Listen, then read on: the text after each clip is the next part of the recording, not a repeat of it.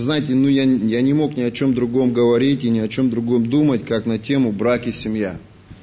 Поэтому я знаю, что у вас прекрасные семьи, я знаю, что ваши дети, они, они гордятся своими отцами, они в восторге от своих матерей. Вы не делаете ошибок в своих семьях, вы не огорчаете друг друга, вы просто идеальные, образцовые семьи.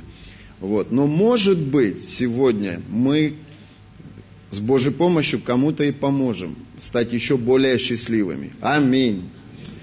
Итак, взбодрись немножко. Давай встанем. Давайте все встанем. Просто на минутку встаньте.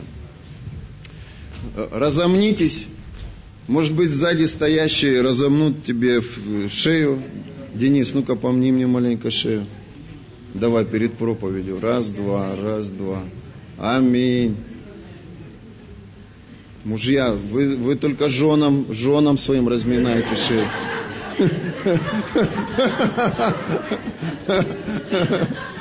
Пожалуйста, присаживайтесь.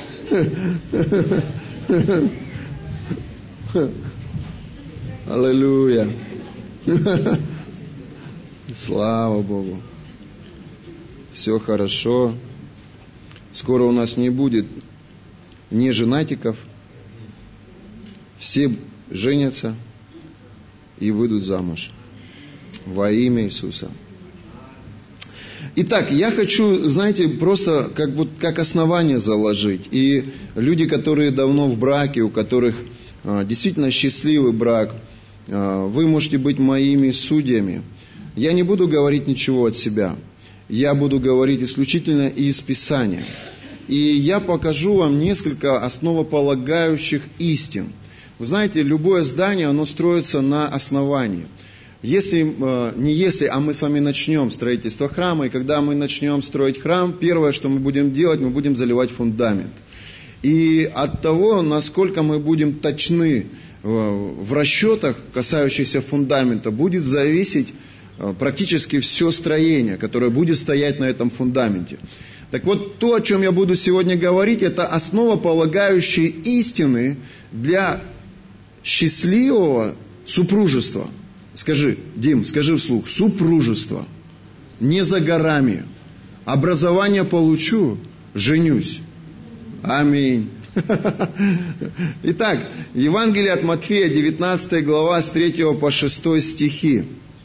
Давайте откроем это место Писания и а, посмотрим, что же говорит Иисус. Итак, Евангелие от Матфея, 19 глава, 3 стих. Денис, вам советую прямо эти места Писания у себя выделить. Потому что вот Библия говорит, что послушай отца, да, наставление отца и матери, и это даст долготу. Вот я верю, что от того, насколько вы будете внимательны сегодня, будет зависеть вся ваша дальнейшая супружеская жизнь. Аминь. Хорошие ученики, они принимают информацию и затем начинают ее практиковать. То есть информация, которую вы не практикуете, не применяете на практике в своей жизни, она очень скоро умрет. Но мы должны подчинять свою жизнь Слову и проживать это Слово. Аминь. Скажи, пастор, проповедую, я пойду по твоему Слову. Итак, что говорит Иисус? Послушайте. И приступили к Иисусу фарисеи – и искушая его, говорили ему. Прежде чем мы будем с вами читать, вы должны увидеть контекст этого слова. Контекст заключается в том, что фарисеи и книжники, они не верили Иисусу. И они искали подвох в том, что он говорит или в том, что он делает. Почему? Потому что мотивом фарисеев и книжников была ненависть по отношению к нему. Они его ненавидели. Они хотели его уничтожить. Он для них был конкурентом. Люди слушали его, люди шли за ним. Контекст этого местописания заключается в том, что эти люди, они шли против Иисуса. Они приступили к Нему и, искушая Его, говорили Ему, по всякой ли причине позволительно человеку разводиться с женою своею? Вопрос, Тая, неужели они не знали, что сказал Моисей? Библия говорит, что фарисеи и книжники, они знали закон, они могли толковать Тору наизусть. Конечно, они знали то, о чем Бог в законе заповедовал израильскому народу. Библия говорит, что за прелюбодеяние побивали камнями, убивали женщин. И это, и это был суд, жестокий суд. Но вот смотрите, о чем идет речь. Когда они задали вопрос относительно семьи Иисусу, 4 стих, и сказ... он сказал им в ответ, не читали ли вы, что сотворивший вначале мужчину и женщину сотворил их? Смотрите, он их повел в бытие, в начало. Мы все знаем историю сотворения человека. Бог сотворил Адама. Спустя какое-то время, видя, что нет полноты в том, что сотворил он, Бог сотворил для Адама Еву. И когда они встретились, Писание говорит, что они были способны восполнять нужды друг друга и делать друг друга счастливыми. Сегодня, когда мы говорим о супружестве, многие люди, они не понимают, что такое брак. Что такое супружество? Если мы сегодня сделаем социальный опрос и будем задавать людям этот вопрос, что такое семья? Что такое любовь? Что такое счастливый брак?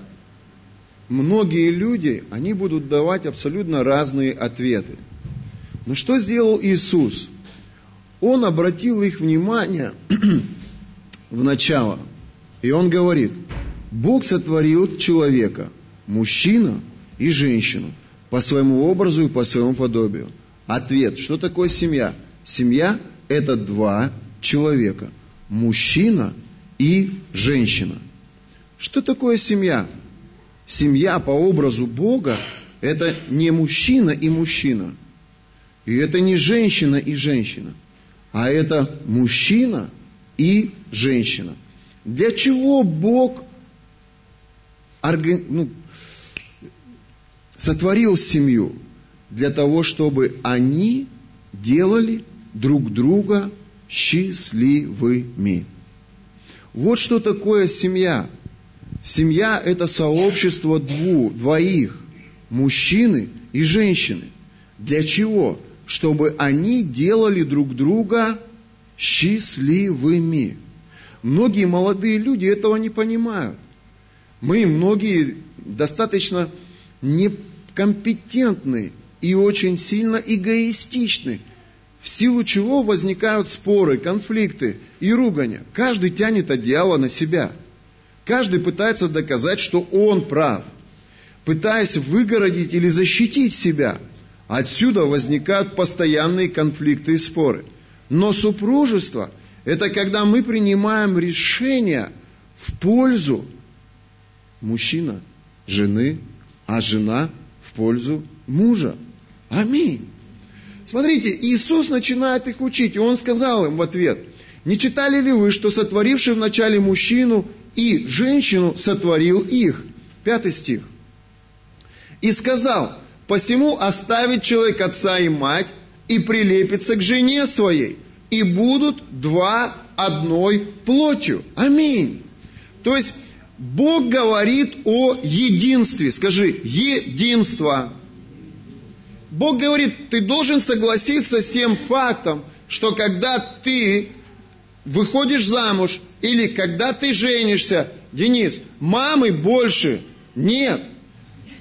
Мы ценим их советы, мы прислушиваемся к их мнениям. Для нас мама – это ценность, для нас отец – это авторитет. Но мы выстраиваем единство между собой.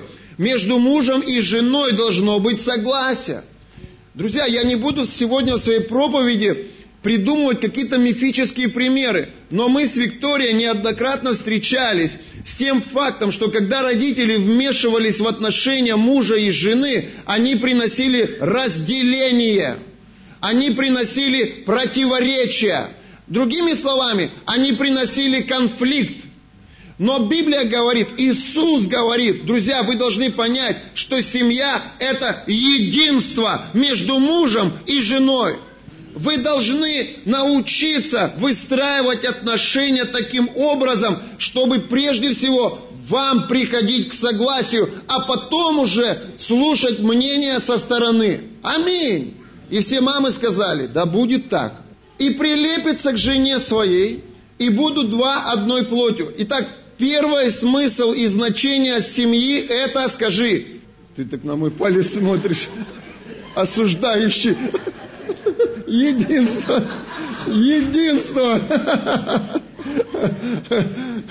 Испепеляющий, он чуть не сгорел у меня. Второе. И сказал, дальше, пожалуйста, шестой стих. Так что они уже не двое, но одна плоть. Итак, что Бог сочетал, того человек да не разлучает. Итак, смотрите, вот это основа, это центральный стих, на котором строится семья. Что такое брак? Что такое супружество? Денис, что такое семья? Семья – это сообщество или партнерство, или согласие двоих, где мужчина с женщиной принимают решение выстраивать единство, которому нету завершения. Смотрите. Итак, что Бог сочетал, того человек да не разлучает. То есть, другими словами, семья – это согласие быть всю свою жизнь вместе, и что бы там ни происходило, до конца. Вот что такое семья. Другими словами, у них нет возможности быть разлученными. Вы знаете, кто-нибудь в споре с женой или с мужем говорил такие слова? Все, развожусь. Или я разведусь с тобой. Я устал от твоих сцен. Я устал от твоей манипуляции. Вы знаете, это люди, которые недопонимают, что такое семья. Вот она семья в рамках Церкви Божией. Вот она семья в рамках Слова Божьего. Друзья, в, этом понятии семья нету таких слов «я разведусь с тобой». Нету такого понятия, как мы будем разлучены. Разлучить нас может только смерть. Но Библия говорит, послушайте, и так, что Бог сочетал. Вчера во время венчания, что происходило? Что это все? Это мертвая религия? Это какие-то христианские обряды? Нет. Это вера в то, что когда мы в чистоте и в святости, не вступая в интимные отношения, до момента венчания дошли, встали на колени, взяли хлеб и вино и приняли причастие, заключив с Богом завет, мы верим, что в этот момент на небесах Бог сочетал нас – мы верим, что в этот момент на небесах что-то произошло великое. Мы верим, что в этот момент на небесах произошло определенное действие. Это так, как будто бы здесь на земле, что свяжете, то будет связано на небесах. То есть то, что мы делаем здесь на земле, очень часто приводит в движение небеса, заставляет небеса реагировать. И это тот святой момент, это то важное действие, когда мы, молодые люди, принимаем причастие, будучи в завете, входим в заветные отношения с мужем или женой, небо, оно реагирует. Итак, что Бог сочетал, после этого ни один человек, ни ты, ни она, ни ваша мама, ни ваш папа, ни кто-то другой, ни тот, ни тот, кто сегодня ставит печати в ЗАГСе, никто не имеет права вас разлучить. Но мы же берем на себя часто роль Бога. И мы выносим приговор. Я развожусь с тобой. Мы выносим этот приговор. Я с тобой жить не буду. У нас нет на это права. У нас нет на это права. Вы со мной? недавно разговаривал с одним человеком, и, и это настоящая трагедия. Они разводятся со своей женой. И он говорит, вы знаете, говорит, есть люди, те, кто рядом со мной, и многие из них даже рады, что мы разводимся. И я сисаю и думаю, кто может быть рад тому, что дети остаются без отца? Ну какой глупец может радоваться тому, что эта семья проходит через такую трагедию? Вы знаете, любого рода развод – это не воля Бога. Любого рода развод – это не воля Бога. Даже когда приходит блуд, и он не может простить ее, или она не может простить его, и они разводятся, это не воля Бога. А что, мы не грешим? А что, мы не блудим в отношениях с Богом? А что, мы не изменяем Богу?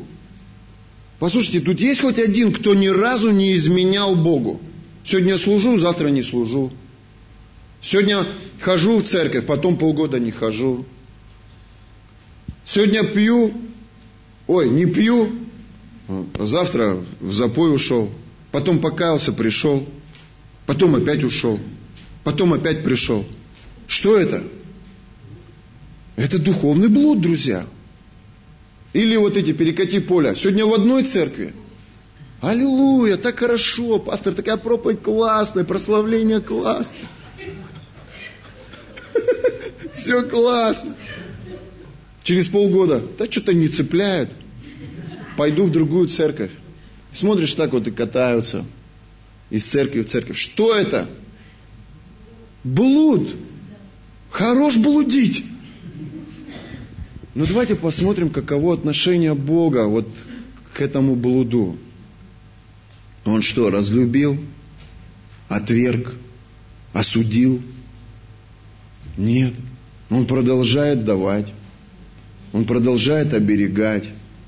Ну а почему тогда мы не можем простить? Потому что сердца черствые. Потому что Наши сердца, в отличие от Божьего сердца, более жестокие. И если ты мне изменишь, ты лучше мне на глаза не попадайся, застрелю. Мы более жестокие, менее сердечные. И по этой причине мы не можем простить своего обидчика. И мы разводимся – и Библия как бы допускает развод по причине блуда или проявления насилия. Допускает. Ну скажите, ну что, Бог радуется, что ли, в эти моменты? Он что говорит, слава Богу, она от него ушла. Мы молились тут с Духом Святым и со Христом, чтобы в конце концов весь этот беспредел закончился. Нет. Я думаю, что он, он, он опечален, он расстроен, он сдержан, он в скорби, когда происходит развод. Вы со мной? Коснись своего соседа, скажи, это все для тебя.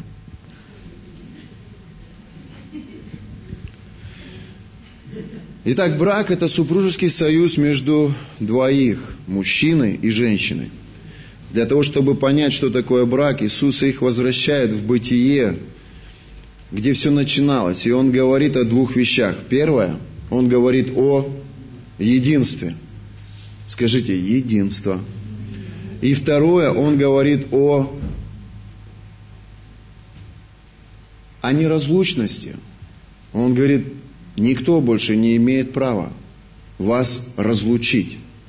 Другими словами, знаете, вот я а, так благодарен Богу. Я в своей жизни пережил трагедию. У меня была девочка, в которую я влюбился в 10 классе. Я ее искренне любил. И э, мы много общались. И когда мы э, проводили время вместе, она мне говорила, ты мой единственный, ты мой... И она говорила столько приятных слов – И она для меня была первой любовью. Вот. Потом, спустя какое-то время, мы планировали свадьбу, и наши мамы уже там планировали, какой будет свадьба. По окончанию 11 класса я уже планировал жениться, думал, я буду молодым папочкой, у меня будут детки, я буду очень молод. Но однажды я пришел домой и в, и в проем дверной не вхожу. Думаю, что такое? Попасть-то не могу. Хочу, а рога мешают. Я почувствовал эмоционально, что она охладела и, и э, стала равнодушной в моем присутствии. Спустя какое-то время у нас был серьезный разговор. И выяснилось, что до меня у нее был мальчик. Потом этот мальчик ушел в армию. Пока он был в армии, она встретила меня. Ну вот этот мальчик пришел, и они случайно встретились в городе. И любовь прошла. Для меня это было такой серьезной трагедией. Я помню, я закрылся у себя в комнате, неделю не выходил оттуда. И я подумал, как несправедливо. Ведь я доверял, ведь я верил. Я верил в первую любовь, я верил в чистоту мотивов, я верил. Но тот, от кого я никак не ожидал, нанес удар мне в спину. Она, как выяснилось, встречалась с ним периодически. И со мной встречалась. И, и мне лгала. Но я чувствовал внутри, что нету той страсти, что нету того влечения, которое было раньше. И для меня это был удар просто, знаете, ниже пояса. За эту неделю я сделал вывод в этой комнате – что больше я ни одной женщине не доверю себя. Я не буду больше откровенным и близким в отношениях с женщиной. Я буду брать то, что мне необходимо, и при этом допускать глубоко в сердце и в душу их не буду. А сколько сегодня людей живут с точно такими же выводами? Сколько сегодня людей обманутых, раненых, разочарованных, живут в своем сердце с клятвой, которую они дали сами себе. Я больше ему не поверю. Или я больше себя никому не доверю. Их полно этих людей вокруг. И я пришел к Богу вот с такими клятвами, вот с таким сердцем. И когда я пришел к Богу, я благодарю Бога за церковь, потому что именно в церкви, именно с кафедры пастор, он учил и проповедовал на эту тему, и когда он учил, Дух Святой начал со мной говорить. И Дух Святой мне сказал, послушай, цель брака, первое, это выстроить единство с твоей половинкой. А для этого нужно быть предельно открытым, откровенным и искренним. Почему мы не допускаем людей глубоко в свое сердце? Мы боимся получить боль с их стороны. Мы держим их на определенном расстоянии. Человека, с которым ты сожительствуешь, удобно держать на расстоянии, но жену ты не удержишь на расстоянии. С женой просто необходимо быть до конца честным. Если мы говорим о семье, то это значит, мы должны быть готовы быть уязвимыми. Мы должны быть настолько доступны в отношениях, наши записные книги доступны для них, наши счета доступны для них, наши э, дневники доступны для них, то, что происходит у нас в служении, то, что происходит у нас в бизнесе, то, что происходит у нас на работе, мы как открытая книга для них. У нас нет ничего тайного в отношениях с ними. У нас нет наших телефонов от наших жен замков. Почему? Потому что мы давно со всеми скелетами разобрались. Аминь. Принес своему соседу, скажи, давай-ка открывай шкафы, Итак, первое, что такое брак? Это согласие двух, мужчины и женщины, выстраивать единство между собой. И эти отношения, они неразлучны. Аминь. Когда я это понял, Богу нужно было время, чтобы изменить мое мышление. И первое, в чем Он убеждал меня, это в том, что сын, ты должен быть внимателен по отношению к тем женщинам, которые рядом с тобой. И одна из них твоя жена. И когда ты женишься, то это будет один раз и навсегда. Вот что такое супружество. Послушайте, это редкий случай, когда у тебя будет второй шанс. И то только по причине того, если придет Господь раньше времени к твоей половине. Но мы не имеем права на развод. А значит, мы не имеем права, Оленька, на ошибки. Многие люди, они разводятся по причине того, что они изначально не увидели друг друга.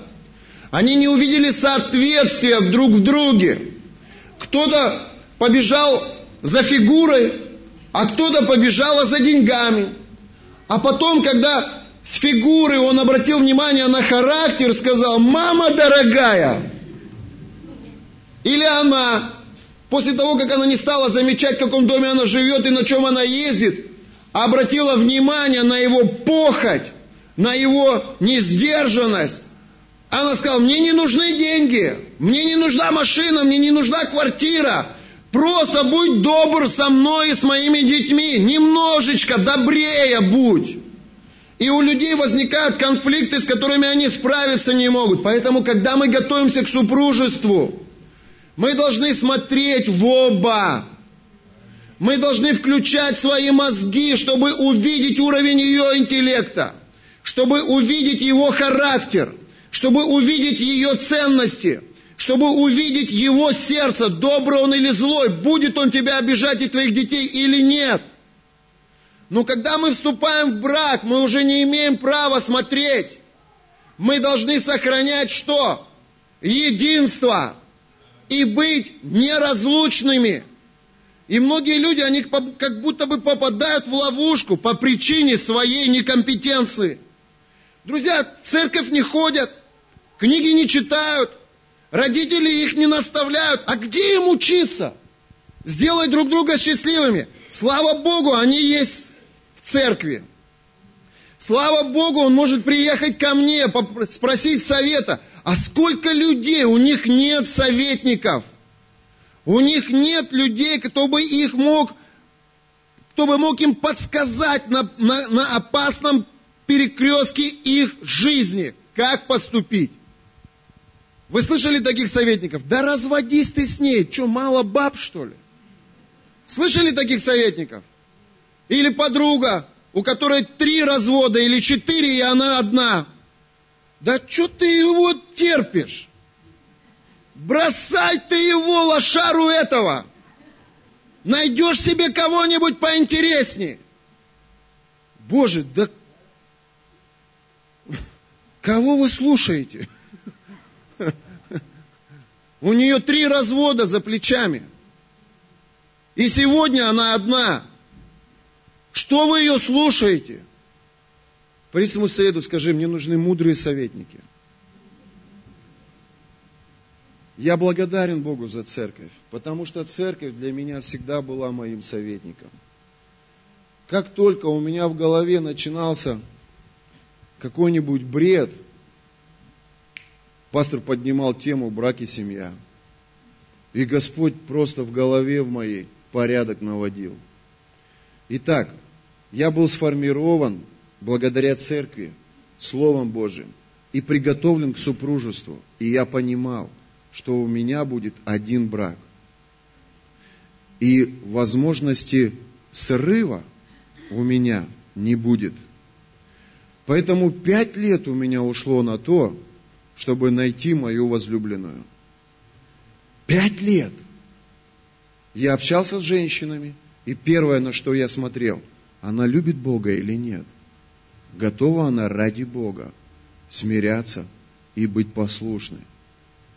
Много хороших женщин, но мало верных по отношению к Богу. Я понял одну очень важную вещь. Моя жена, она не изменит мне – и рога мне не наставит, как это было с моей первой любовью. Если она будет любить Бога и бояться Бога. Любовь такая, знаете, вещь интересная, это как бабочка. Но сегодня села, люблю. Завтра улетела, ненавижу. Потом опять села, люблю.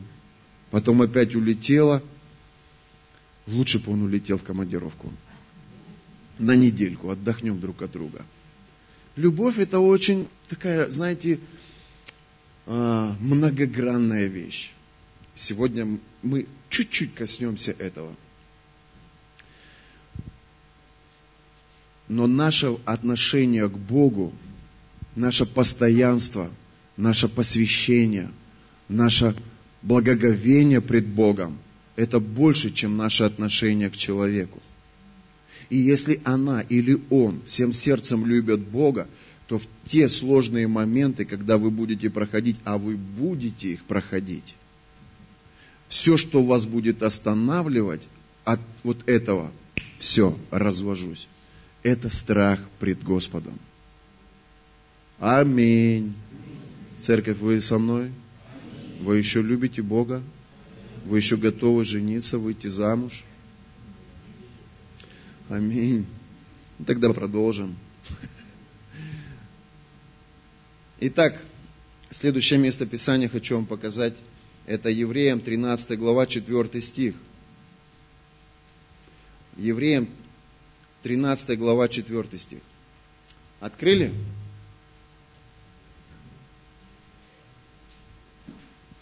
Блесоко торобокон бондей. Браба шидидидиди. Сейчас, мои хорошие. Итак, а, я читаю современный перевод, и у меня в современном переводе, смотрите, как написано интересно. Итак, первое, что такое брак? Брак – это решение выстраивать единство, и это навсегда все возможности сорваться. Халк, у тебя больше нет – это твоя возлюбленная.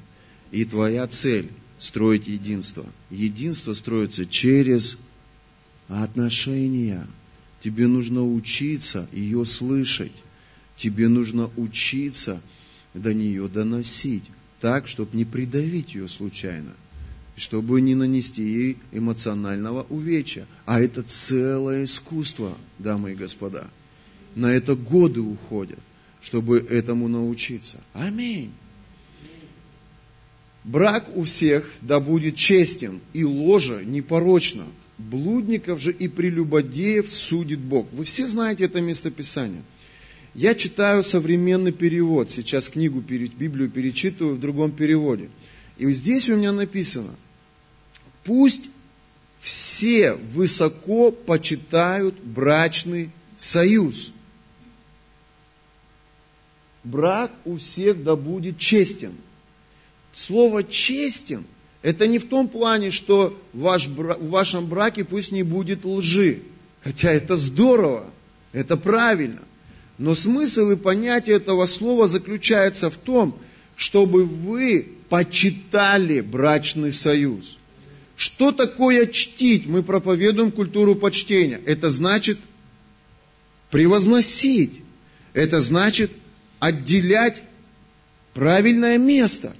Так вот, сегодня, общаясь с людьми, деловыми людьми, людьми большого бизнеса, я замечаю, что часто люди, которые посвящают себя деньгам, их ценностью является бизнес.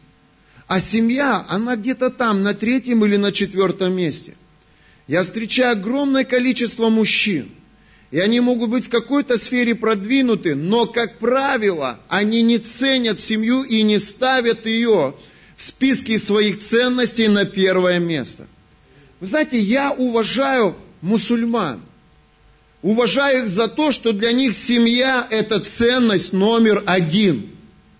Они продвигают интересы семьи. Они защищают интересы семьи.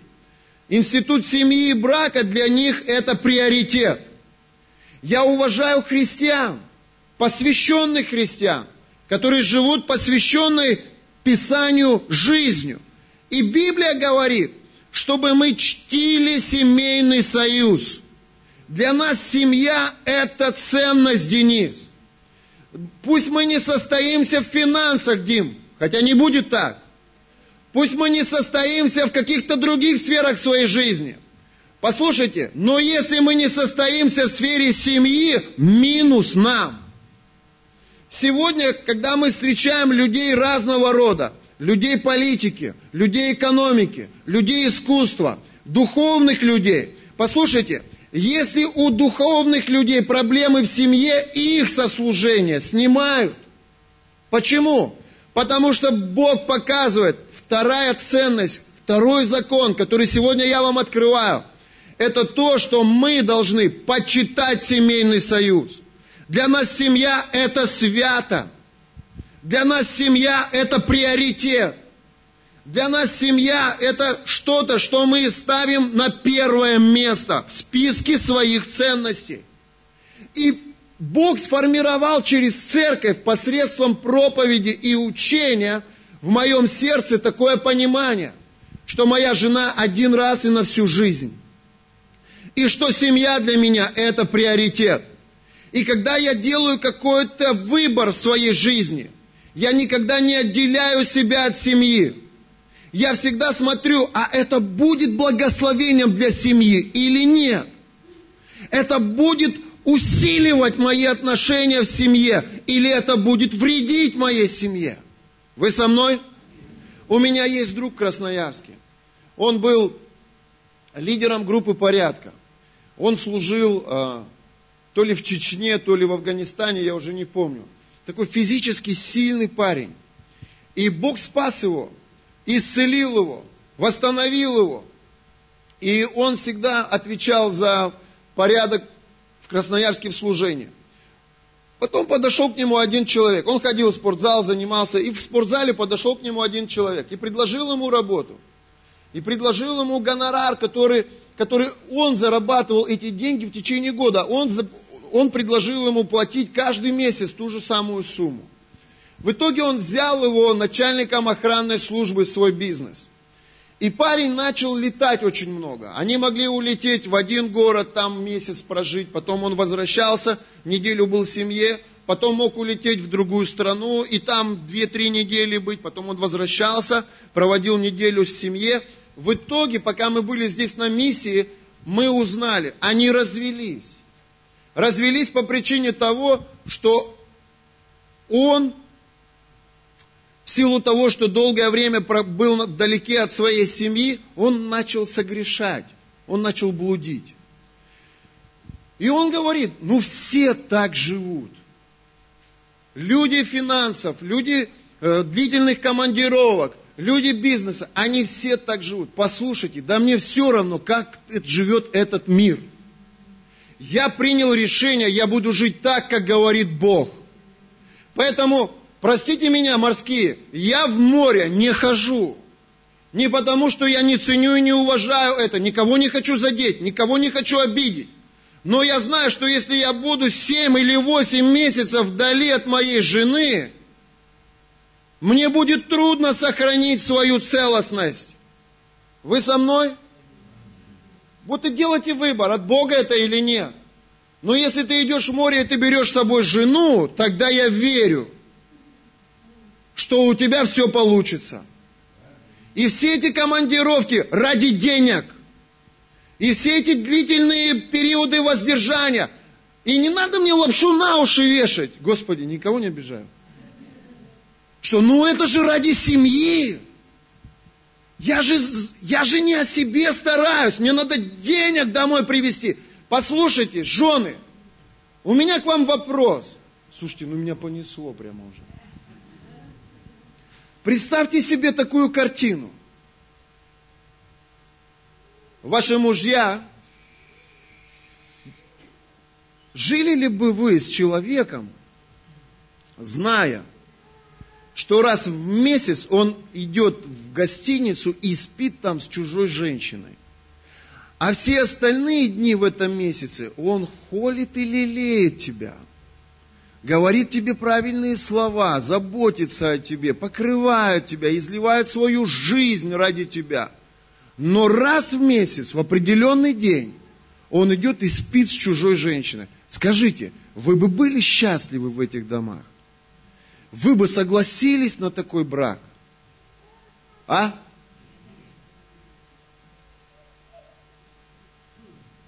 Или мужчины. Денис, представь себе такую картину. Иван Петров.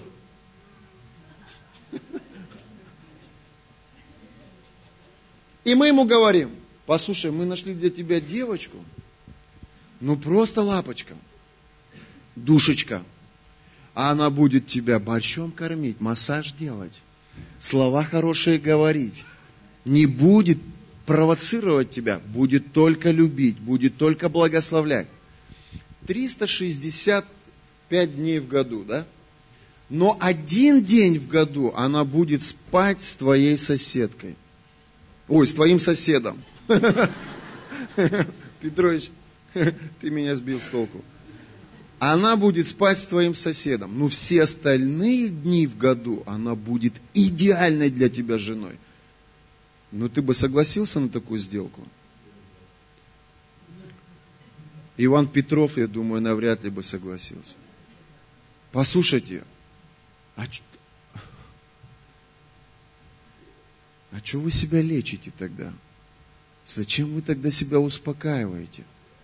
Когда оставляете своих жен на длительный период,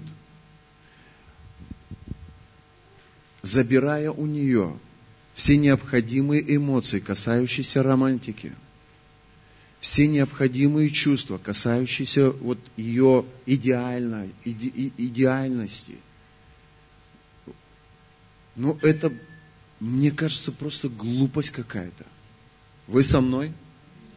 Писание говорит, да не оставляет, как там он сказал, да не от, как?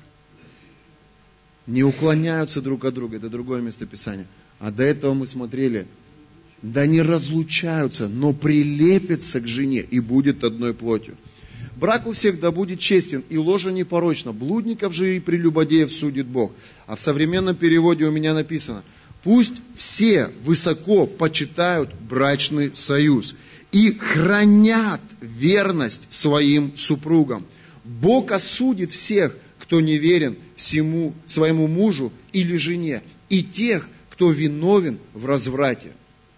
Итак, второе, о чем я хотел с вами поговорить, и я немножко уделил этому внимание, мы должны чтить семью.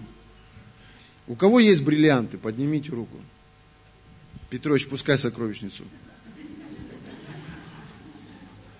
Послушайте, как вы защищаете свои бриллианты?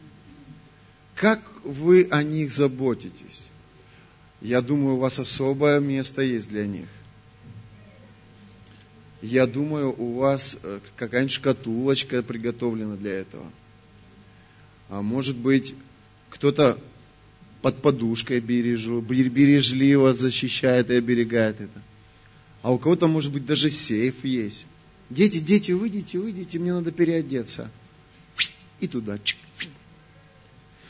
То есть вы придаете ценность этим камням, да? Но я не думаю, что вы снимаете золото и у себя где-то в ванной комнате бросаете это, а потом ходите и вспоминаете, куда я положила все это. Я думаю, вы знаете, где лежат ваши сокровища. Аминь. Так вот, мое отношение к семье это мое отношение к сокровищу. Я не могу, ребят, послушайте, играть в рулетку и ставить на кон мои отношения с моей женой, с моими детьми. Я оберегаю свою семью. Я защищаю свою семью. Я ценю это. Для меня это приоритет. Аминь. Но тот, кто бросает эту ценность, как мусор, он и теряет потом. Ты потом разговариваешь с ним говоришь, а где твоя жена? Какая? Для него это не ценность. А что твоя жена думает по этому поводу? Да какая разница, что она думает? Главное, вот что я скажу. Послушайте, а у вас есть единство, согласие в отношениях? Да какое согласие? Что с ней говорить? У нее вообще логики в том, о чем она говорит, нету. Я знаю многие ребята, серьезные люди, которые берут на работу специалистов крупной, большой ответственности, для них цель познакомиться с женой и обратить внимание на их отношения, чтобы понять, какие ценности несет в себе человек, которого он берет на работу. Но в нашей стране что-то что особенное происходит. В нашей стране институт брака и семьи в таком запущенном состоянии, что когда они берут на работу у мужиков, им вообще без разницы, женаты они или нет. Им вообще все равно, главное, чтобы деньги умел считать. И, был подотчетен своему руководству. Вы со мной? Я очень сильно люблю, ценю и уважаю нашего лидера. Человека номер один в нашем государстве. Но когда он развелся со своей женой, я был настолько в растерянности. Я подумал, Господи, такая сильная личность, такой сильный лидер, столько сильных качеств в том, чтобы вести народ, вдохновлять, ободрять, преодолевать проблемы и трудности. Но когда он своим примером показывает пример того, что семья это не ценность, столько людей получают право себя оправдать в своем разводе. Столько людей получают основания себя защитить в том, что он бросает свою семью. Семья, Библия говорит, это ценность. И мы должны чтить свою семью. Даже тогда, когда пастор или твой руководитель в бизнесе дает тебе какие-то задания, и если это будет вредить твоей семье, у тебя должно быть достаточно мудрости и достаточно мужества, чтобы защитить свою семью. Аминь. Мы не должны, друзья мои, пренебрегать этой истиной. Если, Дим, вы планируете построить крепкий, настоящий брак, вот эти два понятия, они должны лежать как основание в ваших сердцах. Семья – это моя ценность. Я не должен пренебрегать своей семьей. Я не должен ее подставлять. И если я иду на какие-то жертвы, длительные командировки или еще что-то. Я должен со своей женой прийти к пониманию и быть внимателен к ее а, мнению и по первому ее требованию быть готовым оставить все и вернуться.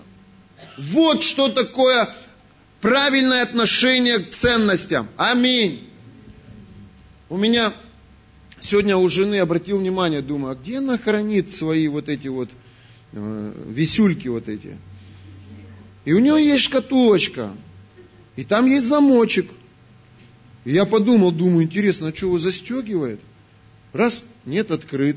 Но я открыл, и там тык-тык-тык-тык-тык-тык-тык, всякие такие интересные штучки. Потом там еще есть один ларец. Туда раз, а там уже что-то подороже. Думаю, интересно, а где самое дорогое? Так вот, самое дорогое для нас – это семья. Она дороже бизнеса. Она дороже служения. Я помню первые, а, первые три года нам было очень сложно, и Вика очень сильно болела. И я не понимал этих вещей. И для меня работа была всегда на первом месте. И я говорил об этом. И я даже думал, что моя жена, она не настолько духовная, чтобы быть готовой умереть для всего ради Христа. Ведь мы же это делаем для Иисуса – и она болела, она страдала. Она очень э, сильно похудела, врачи не могли поставить диагноз. И я помню, я молился, и Бог мне задал вопрос. Бог мне сказал, ты меня любишь? Странный вопрос такой, знаете, как Бог Петра спросил, любишь ли ты меня, да? Меня это так сильно огорчило. Я говорю, конечно, Иисус, ну чтобы я, я же поехал на миссию, я же э, приношу тебе жертвы. И Бог говорит, если ты меня любишь, то ты должен позаботиться о своей жене. И пришло понимание того, что я должен быть готов ради своей жены, если на то, если нужно того, оставить свою работу. Я помню, я купил букет цветов, мы были а, в реабилитационном центре, какое-то событие там было. И во время урока я Вике подарил эти цветы и сказал, я говорю, Вик, хватит болтать, вы мне не мешаете. Сейчас посажу на последнюю парту. Я говорю, Вик, я говорю, знаешь, дорогая, я говорю, я тебя очень сильно люблю. И если нужно будет оставить миссию и оставить служение ради семьи, я оставлю все. И мы с тобой вернемся домой. И я помню, как сильно Божье присутствие наполнило тогда комнату. Бог не хотел, чтобы мы оставляли служение, но Он хотел, чтобы я чтил брак, почитал брак. Сегодня я вижу много церквей и слышу много учений. В одной церкви учат Бог на первом месте, служение Богу на втором, брак на третьем, дружба на четвертом, хобби на пятом. И, а в другой церкви учат Бог на первом, семья на втором, служение или бизнес на третьем и так далее. Так вот, мы прошли через это, и я понял, что семья в ценностях земных, она должна быть на первом месте. Скажи, семья – это номер один, что у меня есть. А если у тебя еще семьи нет, и ты планируешь ей обзавестись, то ты должен понять, что семья важнее карьеры –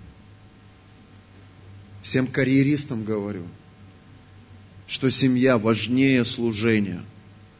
Всем лидерам говорю, что семья важнее бизнеса. Всем людям бизнеса говорю. Писание говорит об этом. Аминь.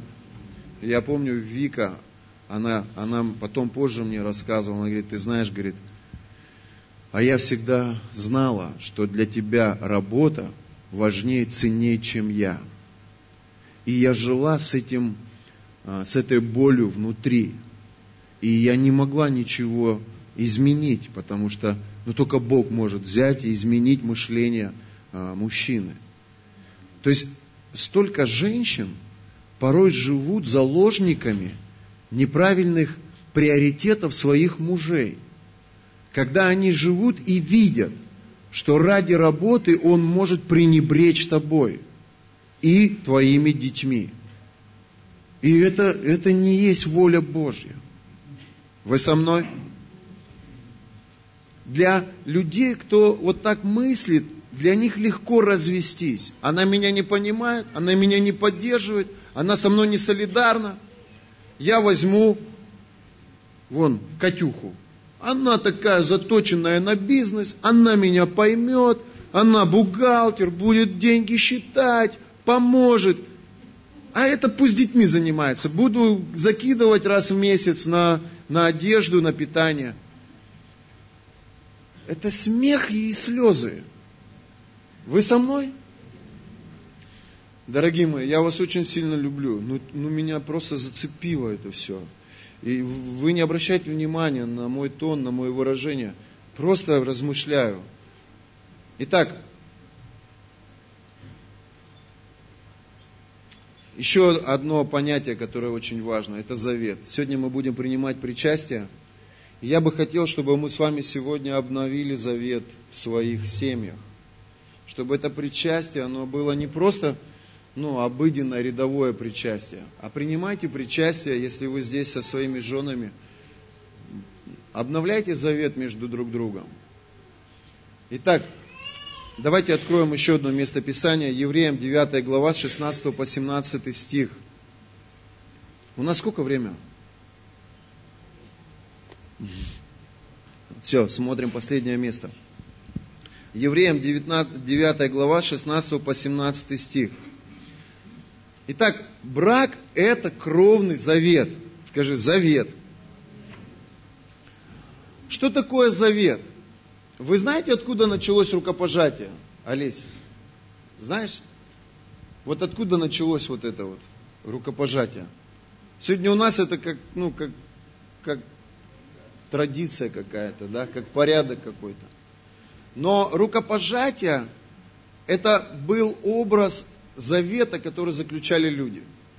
И в Ветхом Завете завет, он всегда был на крови.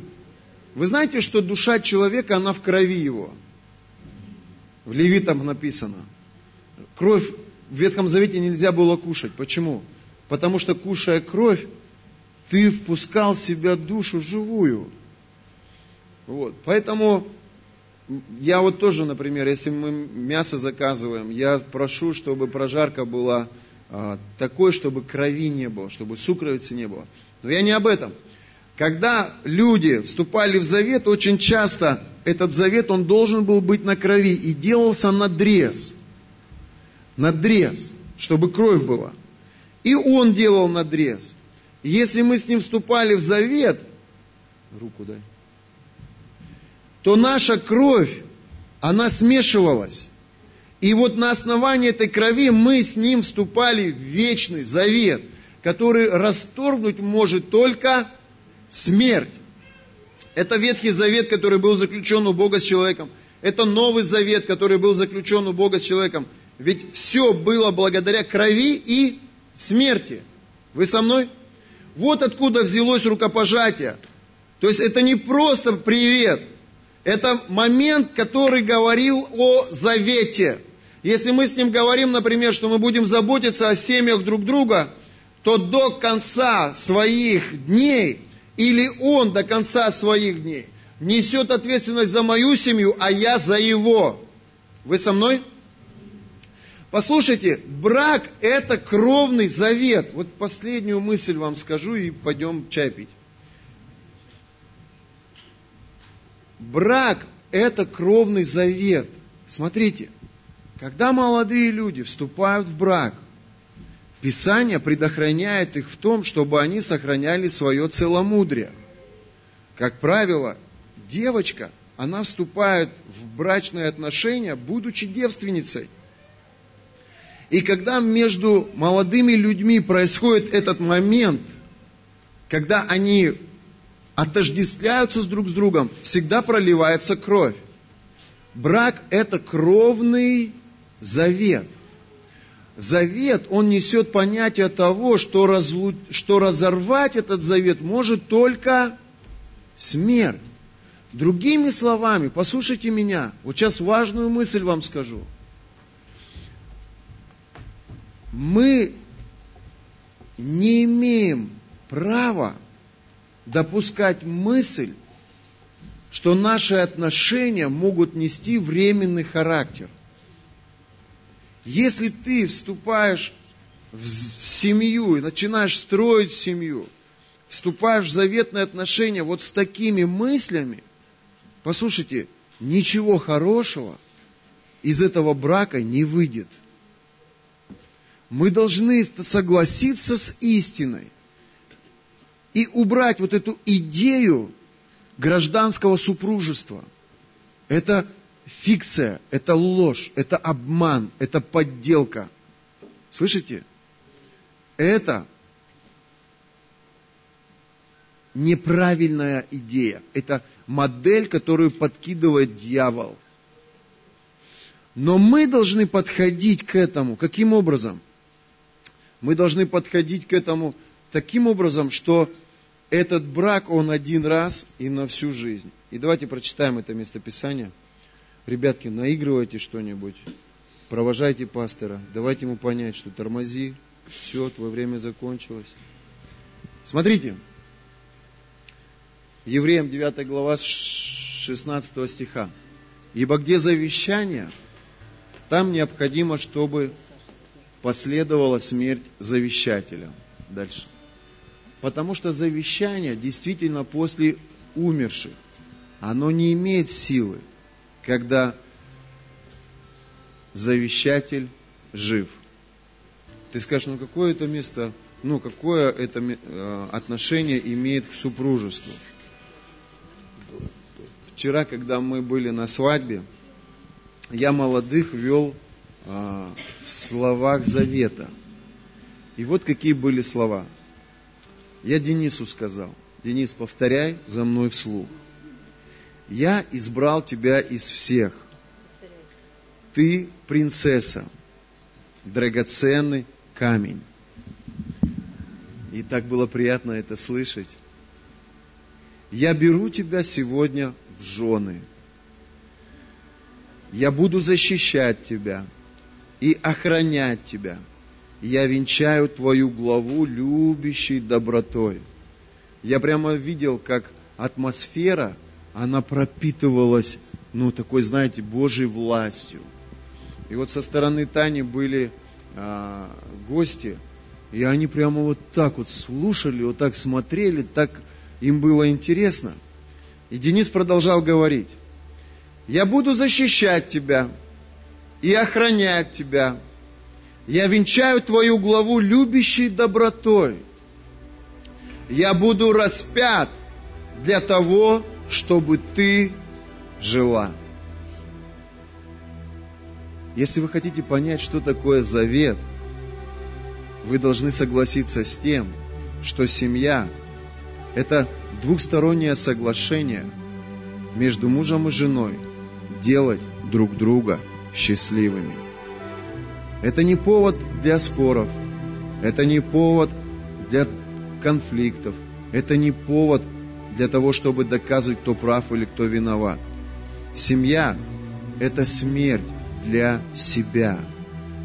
Для того, чтобы семья жила, муж и жена должны умереть для себя – умереть для своих амбиций, умереть для своего «я прав», умереть для своего «я устал, я не хочу, подходи завтра», умереть для себя. Послушайте, семья, она не будет жить, она не будет существовать, она не будет здоровой, она не будет счастливой, она не будет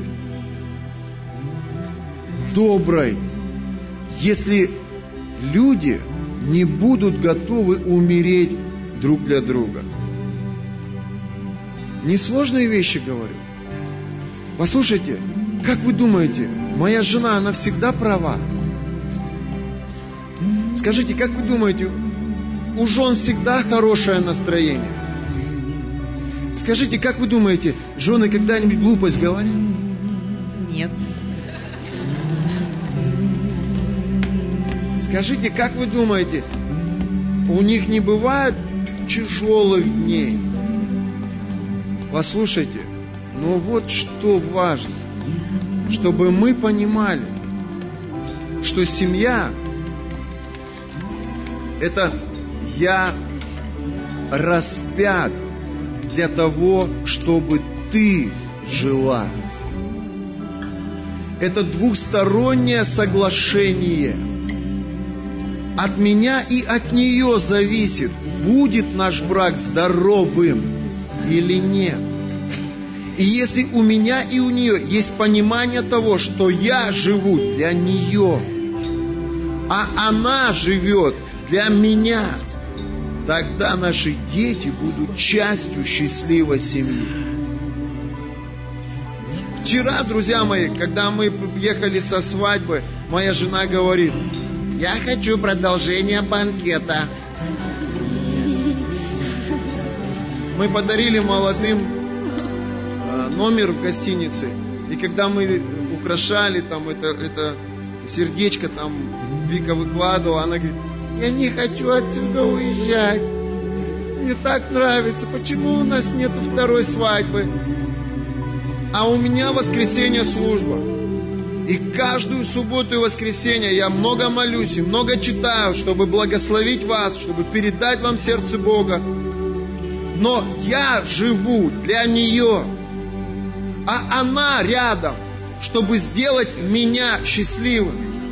И когда ее ожидания, когда ее планы идут в разрез с моими планами, если я хочу, чтобы она была счастлива, я отказываюсь от своих планов Я умираю для своих желаний и осуществляю ее желания. Я рядом с ней, чтобы сделать ее счастливой. А она рядом со мной, чтобы сделать меня счастливой. И у меня есть маленькая заначка. И у этой заначки есть определенная цель. Но я распинаю себя и беру номер гостиницы. И позже сообщаю ей, дорогая, продолжение банкета следует. Мы что, поедем в гостиницу? Я говорю, поедем, Халку поможем. Может, нужен совет, подскажем. И она была настолько счастливой. Я взял шоколада, взял красные рыбки, и мы просто вечер провели вдвоем. Это было здорово. Родители, дети дома, а мы с женой по соседству с молодыми. Спасибо, милый. Денис, я эту проповедь посвящаю тебе. Ты сын. Я как отец передаю тебе этот духовный опыт. я хочу, чтобы ты понял, ты рядом с ней не чтобы ей пользоваться. Ты рядом с ней, чтобы она тобой пользовалась. Чтобы ты позволил этому быть. Никогда не доказывай, что ты прав, что ты умнее, что, что то, что ты говоришь, это правильно. Никогда этого не делай. Послушай, если хочешь, чтобы в твоем доме была правильная атмосфера, последнее слово должно быть за ней. Когда вы спорите, когда есть какое-то недопонимание, пусть говорит, говори, говори, милая, говори. Завтра она успокоится. И вы сделаете так, как ты это видишь. Но сегодня говори, дорогая, говори, говори. Пусть выговорится. Пусть все скажет, что о тебе думает. А ты просто смотришь и говоришь, я покрываю тебя, я спокоен, я совершенно спокоен, а она мне не враг. Я говорю, она мне не враг. И ты не реагируешь никак. Сохраняй атмосферу. Слышишь? Я буду распят для того, чтобы ты жила. Я буду изливать для того, чтобы ты обогащалась. Я буду благословлять тебя.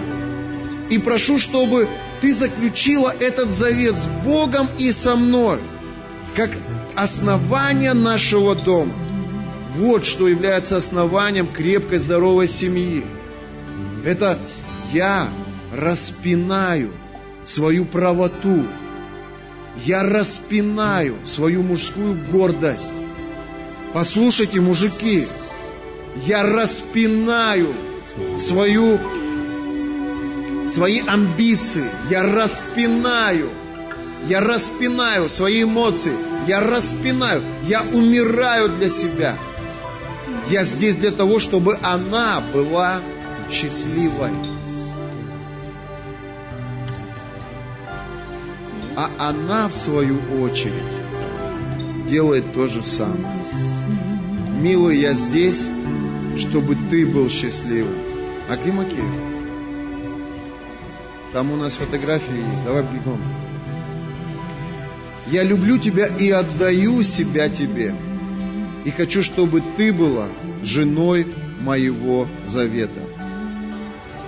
Положи свою жизнь на алтарь ради своей жены. Мужья, возьмите своих жен за руку.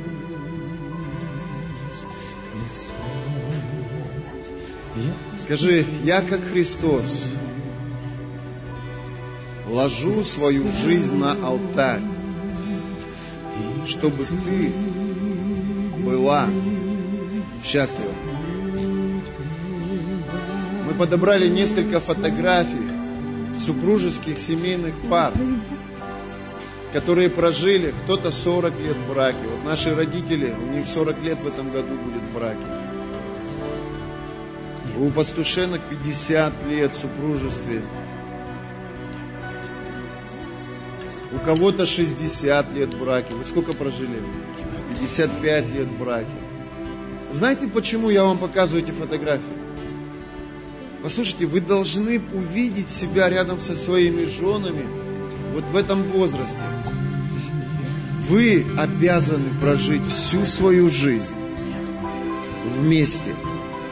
И в конце своей жизни быть настолько же близкими и настолько же душевно родными друг для друга, чтобы сказать, милая, я так счастлив, что все эти годы я прожил с тобой. И все эти годы ты делала меня счастливым. Вот что такое супружество. Оно строится на основании, которым является первое, о чем мы говорили, единство и неразлучность. Второе, семья – это ценность. И для семьи у тебя должно быть особое место в жизни. И третье, мы говорили